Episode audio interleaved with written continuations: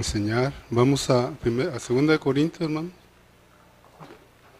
Estamos resumiendo los, los capítulos del 1 al 4. Y hay muchas cosas, hermanos, que Dios nos permite que aprendamos, y, pero es para que nosotros las llevemos a la práctica, que nosotros podamos ejercitarnos, hermano, en todo lo que Dios nos está mostrando. Gracias, hermano. A ver. Y es, hermano, para que usted y yo este, estemos conscientes de que, igual que a los corintios, nos falta mucho a nosotros. Esa es lo que, eh, lo que comenzamos diciendo desde la primera carta, que, que, nosotros somos los corintios de estos tiempos. Y más refiriéndonos a, este, a esta localidad, no, no, vamos a hablar, no estamos hablando de otros hermanos, sino de aquí, de este lugar. Y, y que le permitamos a Dios, hermanos, de que Él siga, como dice el Salmo, creo que 138, 8, dice que que Él termine lo que Él ha comenzado en nosotros. Dice que Él dice que no descuides de la obra de tus manos. O sea que Dios no descuida, nosotros somos los que descuidamos que Dios esté trabajando en nuestras vidas y es importante, hermano, de que entendamos de que Dios está trabajando. Pero déjelo trabajar, hermano.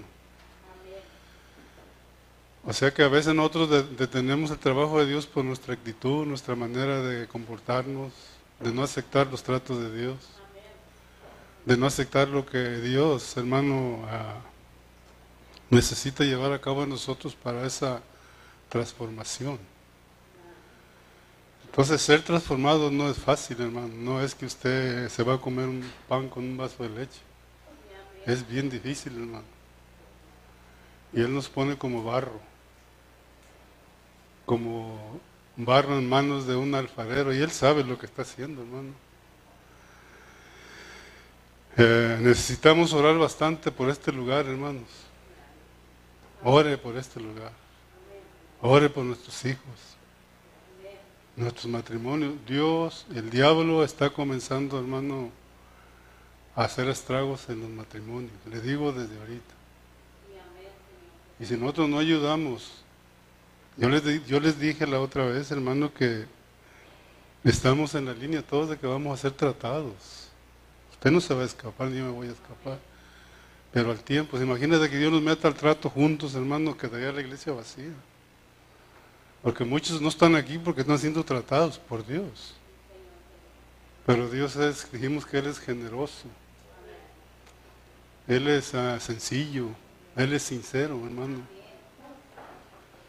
Entonces imagina que Dios nos meta al mismo tiempo todos, hermano, a ese horno, hermano. Aunque Él está con nosotros, pero Dios tiene su tiempo para cada uno de, nosotros. Entonces tengamos cuidado, hermanos. Dios, el diablo está, hermano, haciendo estragos en nuestros matrimonios. A veces nos creemos muy confiados. Pero vamos a orar para que el Señor nos ayude, hermanos. Padre, te damos gracias, Señor Jesús. Gracias porque nos permites una vez más, Señor, venir, congregarnos. Y es por tu generosidad, por tu gracia, Señor. No nos creemos mejores que los que no están aquí, Señor, en este día, Señor. Solo por tu misericordia estamos aquí, Señor. Ayúdanos siempre a anhelar, Señor, estas reuniones. A muchos se les hace carga, Señor. A muchos se les hace como que si nosotros quisiéramos controlarlos al decirles que tienen que reunirse, pero tu palabra dice que no dejemos. Como cuerpo, Señor, como iglesia, hay una necesidad en congregarnos. Hay una necesidad, Señor, al, venirnos aquí a tener comunión, Señor, porque es parte de la edificación de tu iglesia, Señor. Por eso siempre pone ese anhelo en nosotros, siempre pone ese deseo en nosotros de anhelar las reuniones, de anhelar la comunión con los santos, Señor. Porque dependemos, Señor, de cada uno de nosotros como miembros. Y es el crecimiento que tú anhelas en tu iglesia, Señor. Por eso en esta carta que estamos estudiando los Corintios, la segunda de Corintios, enséñanos que nosotros somos esos nuevos ministros de los ministros del nuevo pacto, Señor. Y no estamos hablando de los que predican aquí, Señor, sino estamos hablando de toda tu iglesia, Señor. De toda, Padre, tu cuerpo, Señor, que necesitamos ser esos ministros, Padre, que tú necesitas en estos tiempos. Ayúdanos siempre, Señor, a estar listos, Señor, a estar preparados para cuando tú nos llames, nos hables, Señor Jesús. Te damos gracias en el nombre de Jesús.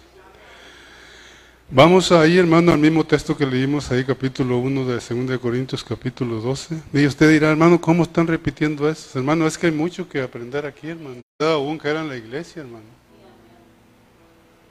Entonces, Pablo, su recomendación era devolverlos a la cruz, hermano, volverlos a Cristo.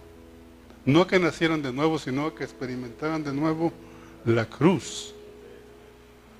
Hermano, y esa tiene que ser nuestra experiencia. Fíjese lo que dice ahí. Porque nuestra gloria es esta, el testimonio de nuestra conciencia, que con sencillez y sinceridad de Dios, no con sabiduría humana, sino con la gracia de Dios, nos hemos conducido en el mundo. Y mucho más con nosotros. Fíjese lo que dice ahí, conducido en el mundo. Ahora vayamos a, creo que es, en el capítulo 2, en el versículo 17, ¿verdad? O el 18, creo que el 17. 2.17. Aquí dice conducirnos delante de los hombres. Dice, ¿acaso? 2. 2.17. Pues no somos como muchos que medran, dice, falsificando la palabra de Dios, sino que con sinceridad, como de parte de Dios y delante de Dios, hablamos en Cristo. Yo le puse un, título a esto, hermano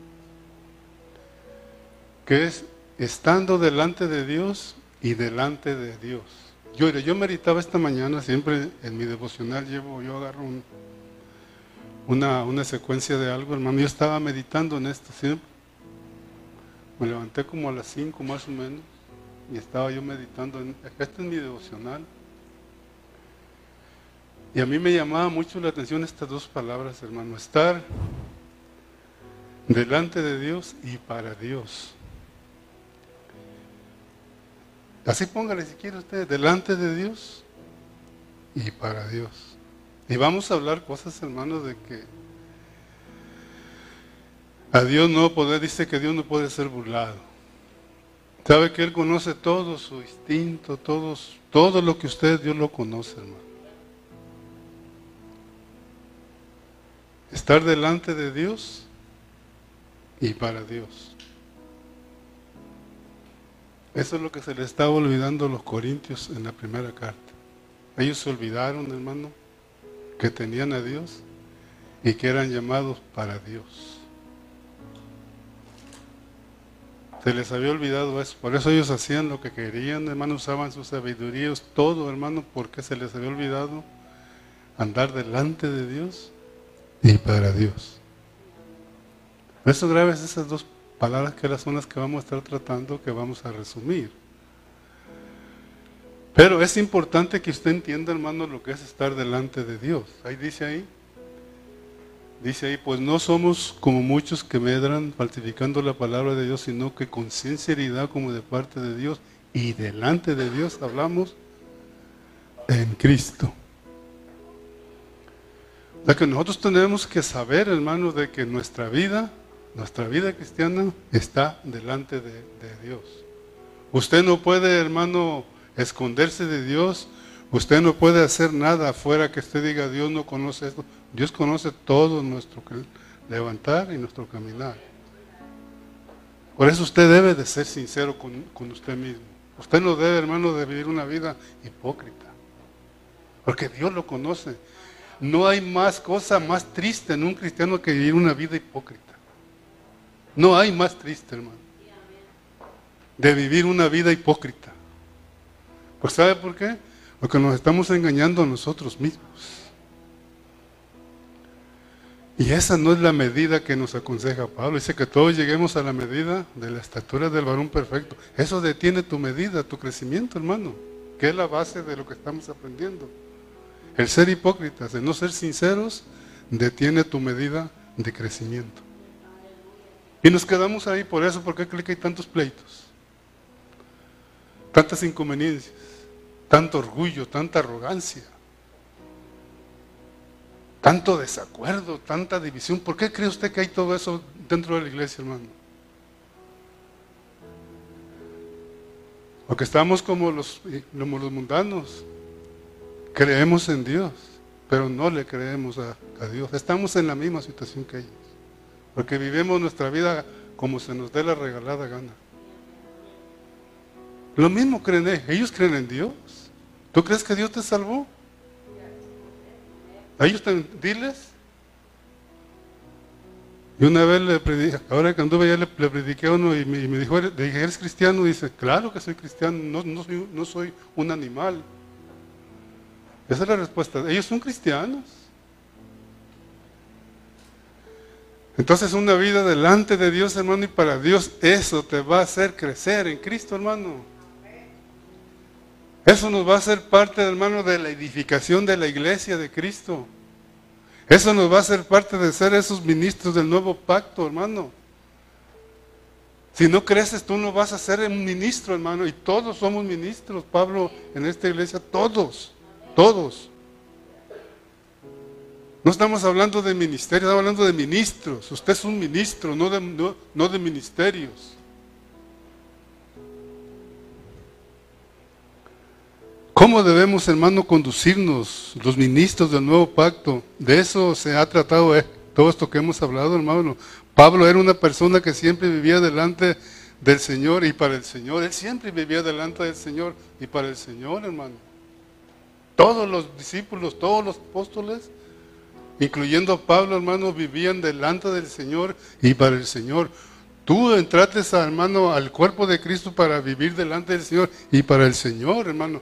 No hay otro, dice, quiere, vamos, creo que es en 2 Corintios capítulo 5. Creo que ahí nos, nos, dice Pedro, este, Pablo, perdón. Vamos ahí al, al versículo 14 de 2 de Corintios capítulo 5. Creo que es en el 14. A ver si está ahí. Dice, porque el amor de Cristo nos constriñe pensando esto, que si uno murió por todos, luego todos murieron. Y por todos murió para que los que viven ya no vivan para sí, sino para aquel que murió y resucitó por ellos. El 16. De manera que nosotros, de aquí en adelante, a nadie conocemos según la carne y aún si a Cristo conocimos según la carne, ya no lo conocemos. El 17. De modo que si alguno está en Cristo, nueva criatura es, las cosas viejas pasaron, he aquí, todas son hechas nuevas. ¿De qué? Usted no tiene que vivir para usted mismo, hermano. Dice que nosotros morimos para Cristo y vivimos para Cristo. Esa es nuestra vida cristiana, hermano. Y estoy seguro que usted ya sabe eso, y yo ya sé eso. O sea que nosotros vivir delante del Señor, hermano, y para el Señor, esto es el asunto que debe ser verdadero entre nosotros.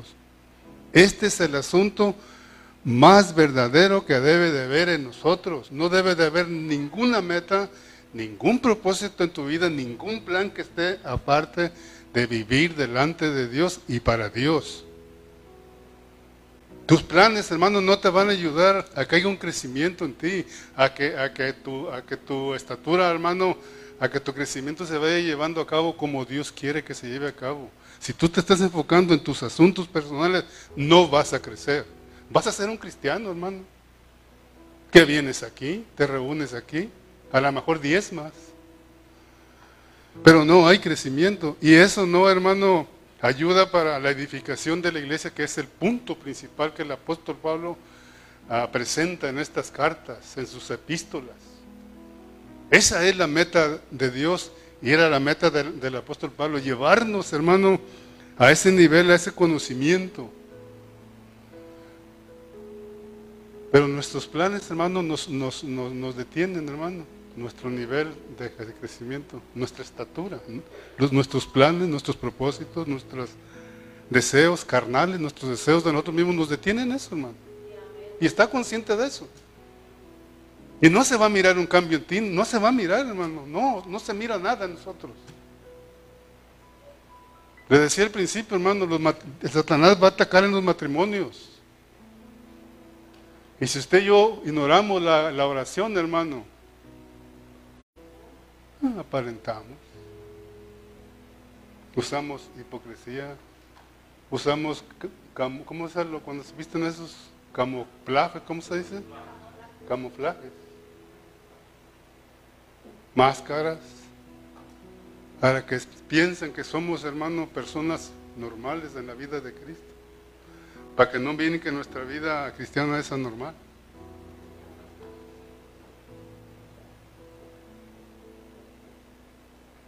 Cuando Dios conoce lo que tú eres. ¿Y cómo se usa la hipocresía, hermano? Fíjate, cuando estamos orando delante de Dios, hermano, ahí, oh Señor, soy un pecado. Y salimos para, para, para afuera, hermano, y se nos olvida que los hombres nos van a mirar. Nos ponemos los, esos camuflajes para engañar a las personas. ¿Por qué crees que los que van a cazar venados se ponen eso, hermano? para engañar a los, a los venados, para que piensen que son ramas, para que piensen que son árboles. Y más fácil los matan. Y a Satanás le gusta así, hermano, que nos vistamos con máscaras, camuflajes. Y nos estamos dando al blanco de Satanás, hermano. Dice Satanás, oh, así quiero que tú vivas. Nadie conoce tu vida. Así sigue, así sigue. Hasta ahorita no se ha descubierto lo que tú eres. Hasta ahorita no ha pasado nada, pero espérate. Espera. Entonces, hermano, si primeramente, hermano, sí, si no primeramente se ha vivido delante del Señor, hermano, que siempre haya eso sobre nosotros. Se habla de una vida interior delante del Señor. Cuando estamos a solas, encerrados en, nuestras, en nuestros cuartos, hermano, con el Señor, todo se vuelve puro ahí. Sacamos hasta lo más cochino de nosotros. Pero salemos afuera y nos da vergüenza que los hermanos nos miren con nuestros berrinches, hermano. A uno ni vergüenza nos da. Nos vale gorro, hermano, ahí aventar nuestras actitudes, hermano, delante de, los demás hermanos. Entonces nosotros tenemos, hermano, que estar conscientes, sabemos que cuando estamos a solas con el Señor, hermano, no hay fingimiento, no hay fantasía, no hay nada de eso, hermano. Se derrama uno delante de Dios. Pero que estamos conscientes, hermano, que estamos delante de Dios y para con Dios. Te, se te olvida, dejas a Dios en ese cuarto y sales, hermano, como que si Dios no fuera con nosotros. Salemos de nuestro cuarto, salemos de nuestras oraciones genuinas y se nos olvida que ese Dios que está dentro del cuarto con nosotros, ese es el, ese es el Dios que va con nosotros. Él no se aparta de, nosotros. Tú puedes meter a una cantina y ahí está Dios contigo, hermano. Ahí está contigo Dios. No lo puedes sacar de tu, vida, hermano. No lo puedes. Él conoce, hermano, todo, todas nuestras, nuestras, ah, todo, hermano. Sabemos que cuando estamos a solas con Él, hermano, no hay fingimiento, no hay fantasía. Cuando estamos a solas con el Señor, todo, hermano, toda, toda artificialidad es desnudada, hermano. Lo artificial que traes cargando aquí afuera, hermano, ahí se desnuda delante de, Dios. Y Él lo que quiere que salgamos desnudos de todo eso falso afuera, hermano, de cuando salemos, de lo que le estamos pidiendo a Dios. Que ese hermano que, que, es falso, hermano, esa fantasía, hermano, sea desnudada y dejárselo a Dios. Como decía el hermano Lorenzo. Tenemos la vestidura posicional, pero estamos, hermano, anhelamos ser revestidos, hermano, con ese vestido, hermano, que es Cristo. Posicionalmente ya nos vistió Él, hermano, ya lo tenemos dentro, pero nosotros tenemos que anhelar, hermano, ser revestidos de, Cristo, hermano. Amén, hermanos. Cuando estamos a solas con el Señor, hermano, todo dijimos, todo artificialidad, todo lo que es, hermano, artificial, se sale desnudo. Hay en nosotros, hay nosotros sabemos que somos vistos por dentro, que, que somos conocidos completamente en la presencia de Dios. Ay, Dios sabe lo que hay dentro de nosotros, hermano. Él sabe lo que traemos dentro de nosotros, en lo interior. Usted no sabe lo que yo traigo dentro. Pero si mi vida la, pusieran ahí, hermano, usted correría, usted correría para, para afuera asustado, hermano. De tanto mugrero que, que escondemos ahí, hermano. O yo correría si lo pusieran a usted ahí. Pensamientos, hermano, malos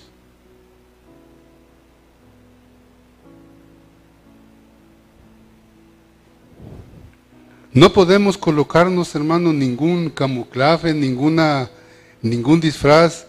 Ahí delante del Señor somos lo que somos. Ahí delante de Dios somos lo, ahí eres lo que tú eres, hermano. Pero tienes que salir, hermano, como tú eres. No te da vergüenza ni me da vergüenza. Yo le digo, Dios, cambia mi carácter, cambia mi actitud, cambia mi personalidad, porque yo sé que afecta a hermanos. Cámbiame de, no ser chismoso, criticón, que yo ande juzgando a los hermanos. Bueno, pero salir de ahí y comenzar a, revestirnos de, Cristo, hermano. Esa es la meta de, Dios, hermano. Pablo les estaba enseñando el camino del crecimiento que deberían, hermano, que, que, habían dejado del Señor, hermano. Pablo en esta segunda de Corintios, hermano, le está enseñando el camino del crecimiento. Ellos tenían que crecer para dejar sus, contiendas, para dejar, hermano, sus, sus, ah, sus divisiones, hermano. Es duro, hermano, es duro. O sea que yo les dije la otra vez que vivir la vida cristiana, hermano, no es fácil. No es fácil.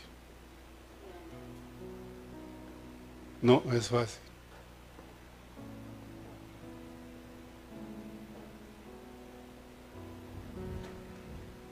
Cuando iniciamos nuestra vida en Cristo, hermano, ahí, ahí comienza Dios a trabajar en, en de nosotros. Ahí comienza Dios a, a trabajar la tierra para que esa semilla, hermano, comience a crecer. Y esa semilla, hermano, llegue a cumplir su propósito. Esa es la meta de Dios, ir a la meta del apóstol Pablo. Por eso usted, usted se debe de, de dejar regar, hermano. Hay hermanos que no les gusta. Yo me he juntado con hermanos que si no les dices chistes, hermano, no están contigo. Lo empieza a ministrarles la palabra, hermano. Arrancan. Y hay hermanos que les gusta estar con esos hermanos que siempre están con sus chistes, hermano. Los hacen reír, los hacen cargallarse, pero únase ahí y hablar la palabra de Dios, hermano. A Dios. ¿Por qué? Que no hay ese deseo. Dios está trabajando en nuestra tierra fértil, hermano, para que nuestra vida vaya creciendo. Él sabe que somos falsos, hipócritas, criticones, ladrones. Él sabe que veníamos con esas cosas nosotros, hermano. Usted no llegó a Cristo limpiecito. Usted no llegó a Cristo, hermano, como un santo. No, no, usted llegó lo peor.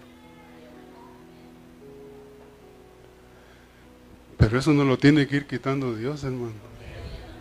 Por eso más para adelante nos van a enseñar ahí. De modo que si alguno está en Cristo, nueva criatura es. Las cosas viejas pasaron, he aquí, todas son hechas nuevas. La hipocresía, hermano, no es parte de nuestra vida cristiana. Esa no. Esa no te ayuda a crecer.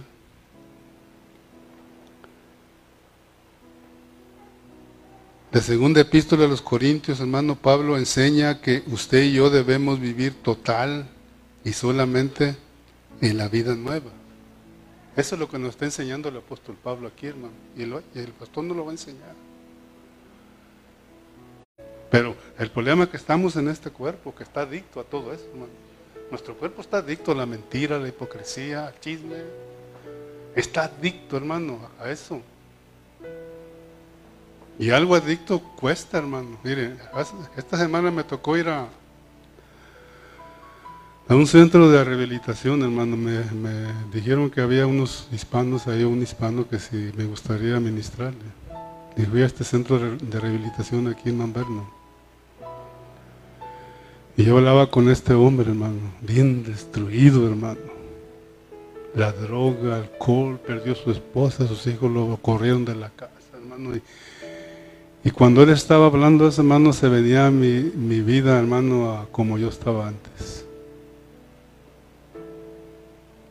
Él me dijo, soy un adicto a esto, y estoy batallando, estoy batallando para dejar esto, y por eso estoy aquí en esta, en esta centro de rehabilitación. Y necesito ayuda ya, dice, fui con los alcohólicos y el padre vino y oró, rezó por mí, dice, y no, mi adicción es mucho más allá, dice, de la ayuda humana.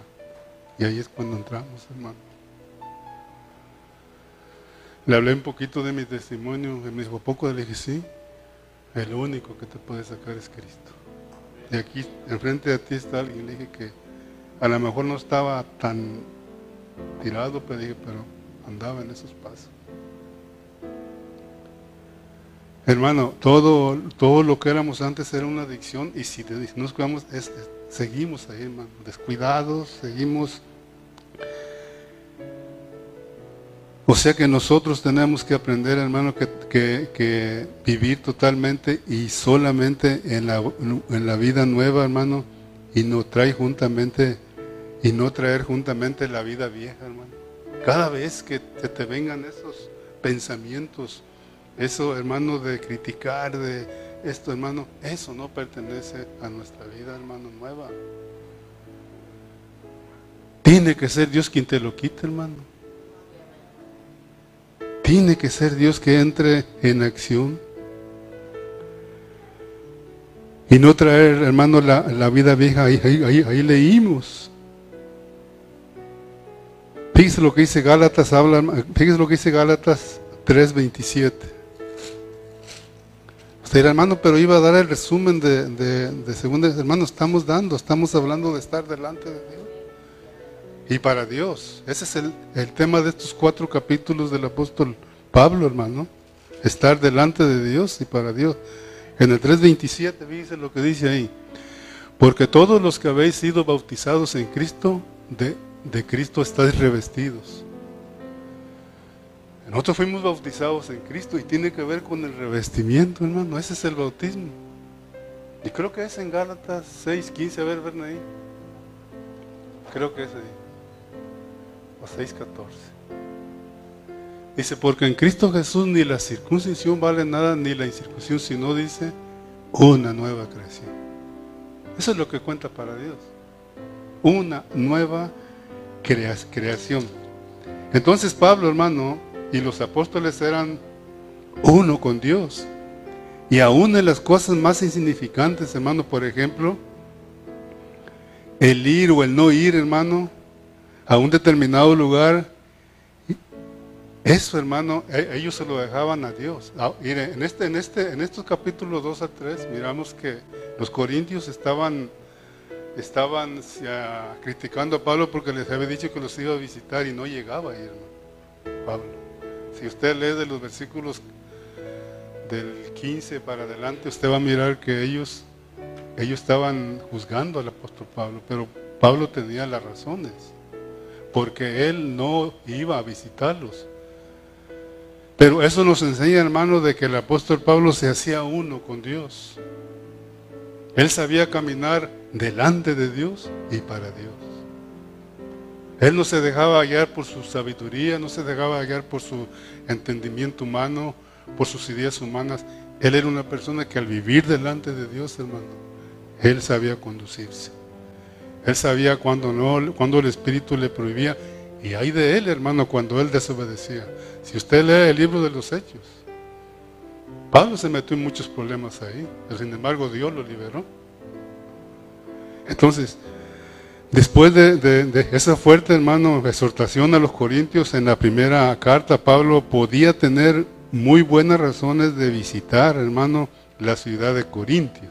En la primera oportunidad que se le presentara, eso le daría la oportunidad de responder personalmente los malentendidos o las respuestas que le habían llevado a él, hermano.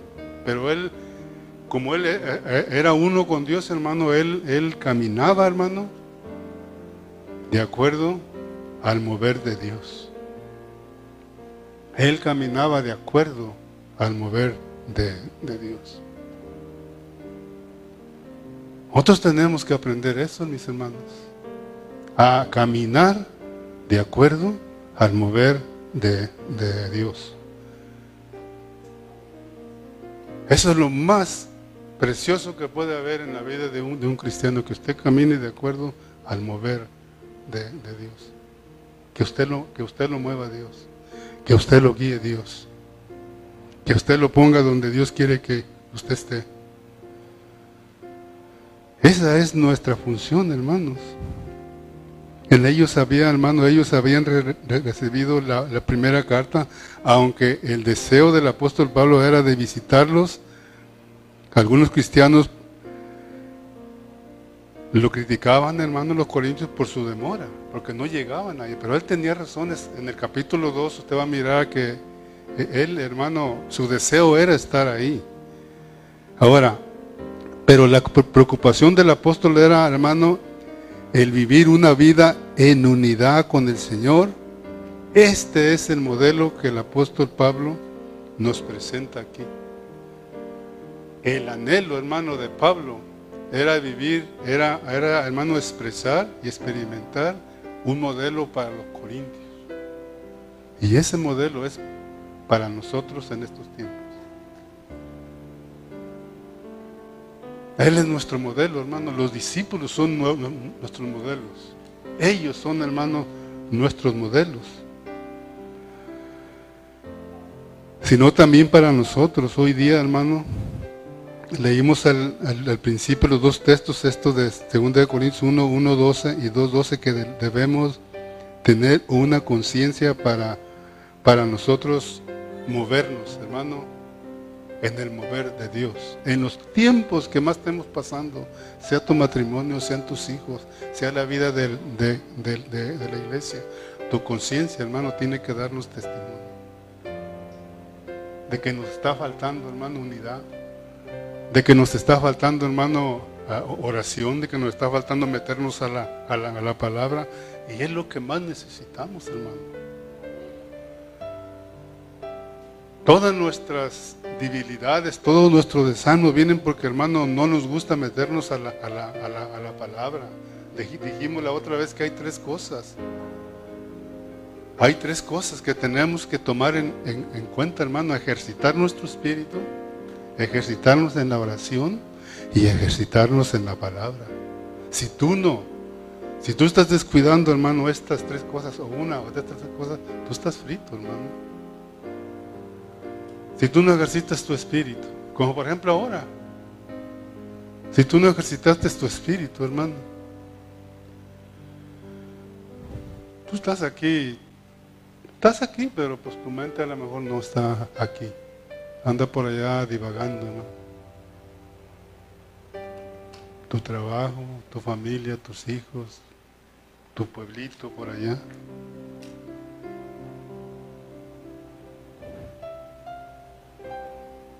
La preocupación de él era, hermano, el vivir una, una vida en unidad con el Señor.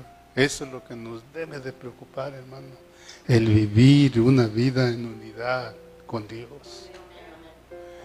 Él te ha hecho uno, hermano, para que vivamos para nosotros hoy en día. Él es el ejemplo, tómalo como ejemplo de él. Él dijo, hermano, él dijo, si usted va, creo que es a, a segunda de, primera de Corintios 11, 1. Fíjese lo que él dijo. ¿Dónde, en, en, qué posición se, se, puso él para los Corintios? Primera de Corintios 11, 1 creo que es.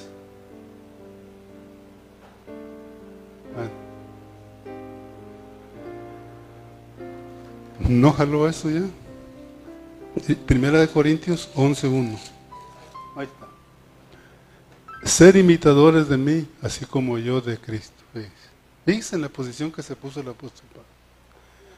Usted me puede decir a mí, o yo le puedo decir a usted, imíteme a mí, así como yo imito a Cristo. ¿Por qué el apóstol Pablo se atrevió a, a escribir eso ahí? Porque él era un ejemplo para los corintios. Porque él era un ejemplo para los corintios. En ese desespero, en eso que los miró ellos todos, hermano carnales, dijo, imíteme a mí. Pero no terminó ahí. se dice, así como yo imito a Cristo. ¿Qué es lo que ha hecho falta, hermano, en la iglesia del Señor? Ser un ejemplo como el apóstol Pablo, que nos imita. A veces nos imitan, pero en otras cosas. El hermano falló, yo también fallo. El hermano no ayuda, tampoco yo ayudo. Esos son los ejemplos que le estamos dando. El hermano faltó, que es el anciano, el diácono, el músico, porque ellos no. Hermano. Creo que también es en el 4.16, ¿verdad? Ahí, ahí de Corintios. O 17 creo que es.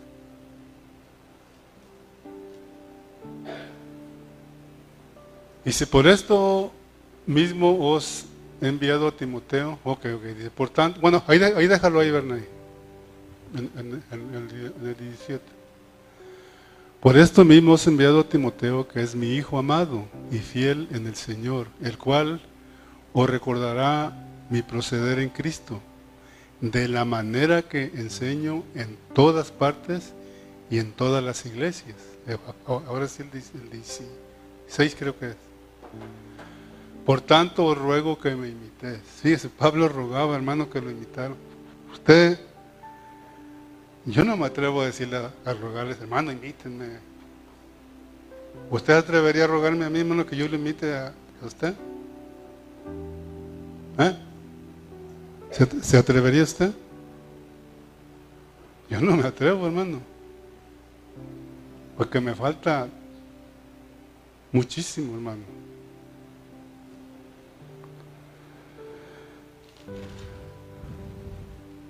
Nos falta mucho. La situación, de hermano, de muerte en la, en la cual estaban los apóstoles los obligó a ser, hermano, sencillos, es decir, a no, a no basar su confianza en ellos mismos. Eso los obligó a decir, estamos muertos, estamos muertos. ¿Sabes que Dios dijimos, el otro amigo, que Dios te va a acorralar a veces, hermano? Para que consideres que tu dependencia es de Dios, que tu confianza es Dios. Pero tenemos que reconocer, hermano, tenemos que aceptar de que estamos faltándole al Señor, hermano, que no confiaban en sí mismos ni en su capacidad humana, natural para resolver su situación, hermano, difícil que estaban pasando. Esto estaba basado en el testimonio de su conciencia y era su confianza. ¿Usted atrevería a decir, hermano? Usted se, gloriaría, hermano. Dice, porque nuestra gloria es esta, que con que con que, ¿cómo dice ahí? que con sencillez. O sea que usted, usted se atrevería como el apóstol Pablo. Y él escribió esto, hermano. El Espíritu Santo le dijo, escriba esto, Pablo. El, acuérdate que el Espíritu fue el que, el que, el, que inspiró a la, el apóstol Pablo. Imagina que le haya puesto ahí. Porque nuestra gloria es esta que... Vamos, vamos, vamos ahí para, para no estar Fíjese. Y el 12 dice, porque nuestra gloria es esta, el testimonio de nuestra conciencia, Que el testimonio que, le dijo al Señor, pon, ahí Pablo, el testimonio de, tu conciencia. ¿Qué testimonio le da su conciencia, hermano? Yo me hacía esta pregunta cuando yo estaba estudiando. ¿Qué testimonio da nuestra conciencia? De que eres sencillo. O sea que aquí Pablo le estaba dando testimonio de que él era sencillo y sincero. Delante de Dios, delante del mundo y delante de, los, hermanos. ¿Qué testimonio da nuestra conciencia, hermano? Para Dios, con conciencias limpias.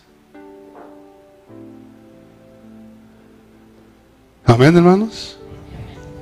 Entonces, hermano, para ir terminando ya, si nosotros nos, nos disponemos, hermano, sí se puede. Solo tenemos que usar, depender, de tomar, hermano, en cuenta de que Dios está delante de nosotros. No se olvide, jamás se olvide, hermano. Cada vez que queramos sacar que tiene que quiere revivir ese viejo hombre, ¿cuál es, hermano? Que Dios está delante de nosotros. Y él, ese viejo hombre dice que ya quedó ahí, hermano. Por eso dice Pablo ahí en el capítulo 6 de Romanos, dice, consideremos los muertos. Es difícil, o sea que hermano, estamos en este cuerpo. Y les dije al principio, este cuerpo, hermano, está hábitos. Pero dice Pablo, considérense muertos y vivos para Cristo. Dice que no presentemos nuestros miembros, nuestros, como, nuestros miembros como de, iniquidad, hay que los presentemos como para Dios. Hermano, entonces nosotros tenemos que conocer, hermano, y reconocer que estamos faltos de la vida de Cristo. ese es el tema principal ahorita, hermano, de que nos falta. Y no es, hermano, que Dios no, no esté llevando a cabo, no, Él está ahí esperando de que usted y yo nos volvamos a Él y que caminemos delante de Él y para Él. Olvídate de tus metas, hermano. Olvídate de tus propósitos. Olvídate de tus planes. Entrégaselos a Dios. Y Dios te los va a quebrantar. Dios te los va a deshacer porque no le, no le sirven a Él, hermano, para lo que Dios quiere hacer como ministros del nuevo pacto. Y muchos de nosotros nos hemos, hermano, nos hemos olvidado para qué nos llamó Dios.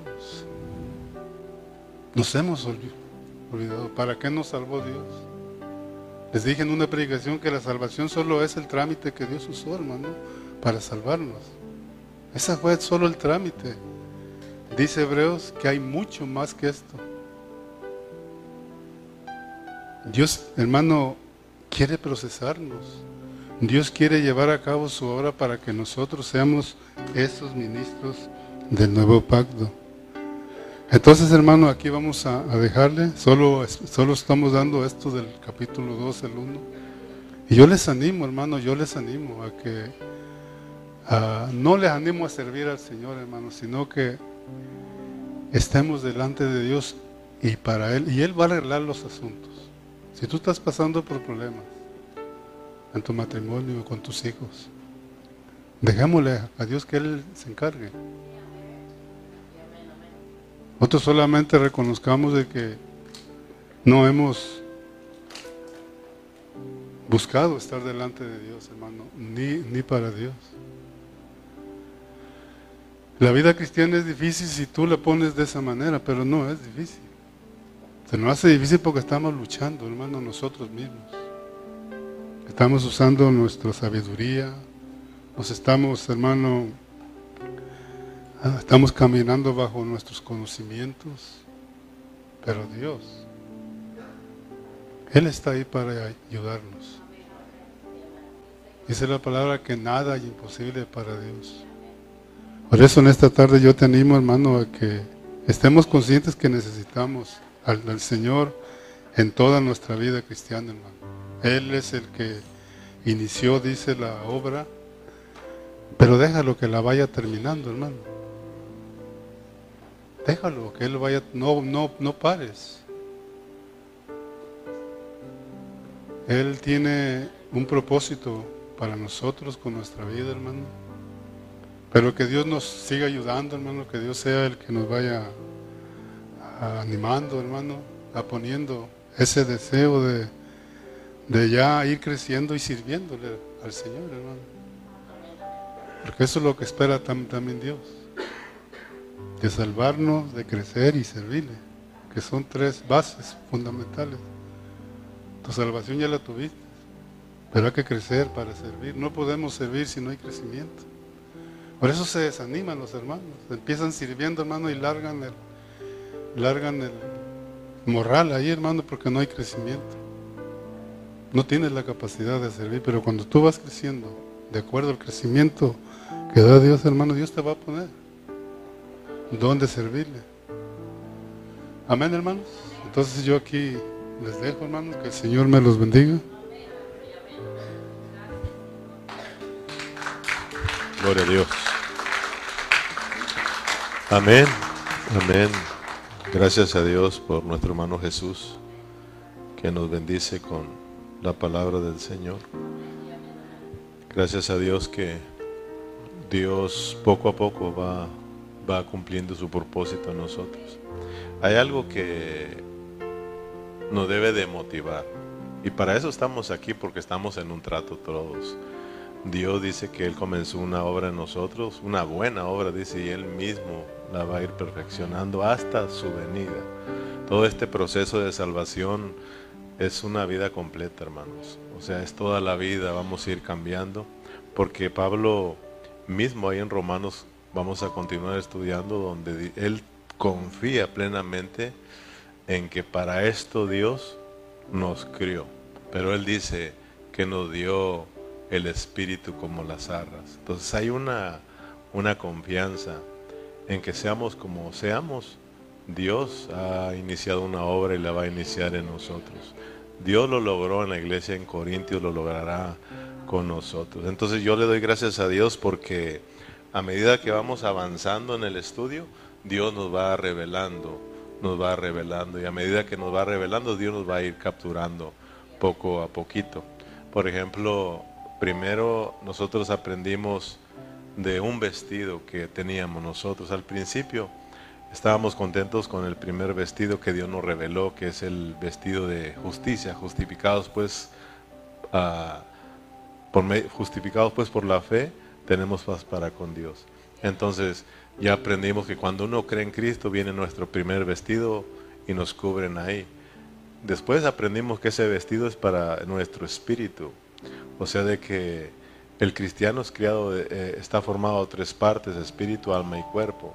Lo que quiere hacer Dios es de que todo vuestro ser, como dice Tesalonicenses, espíritu, alma y cuerpo sean guardados irreprensibles. Entonces ahora estamos descubriendo que ahí hay tres vestidos, Miguel. Pensamos, empezamos con uno, luego Dios nos reveló que hay otro vestido, como decía Lorenzo, que es un vestido disposicional, que es un vestido dice, parece que un Proverbios 31, da 21, dice que es el vestido que está bordado, en la cual tenemos mucha responsabilidad nuestra, que es experimentar a Cristo, ¿verdad?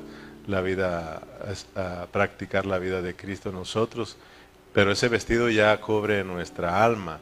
Pero ahora estamos aprendiendo que hay otro vestido, el tercer vestido que cubre nuestro cuerpo. ¿Y cuál es ese vestido, el tercer vestido que cubre nuestro cuerpo? O sea, es la transfiguración, ¿verdad? Ese, ahí nos van a dar nuestro tercer vestido que cubre nuestro cuerpo. Amén. Que es el cuerpo glorioso, pues. Entonces, poco a poco Dios va, va a ir este, metiéndonos más y más y nos va a ir capturando. Amén. Pongámonos de pie para terminar. Gloria a Cristo Jesús. Damos gracias a Dios por todos los que pudimos estar acá.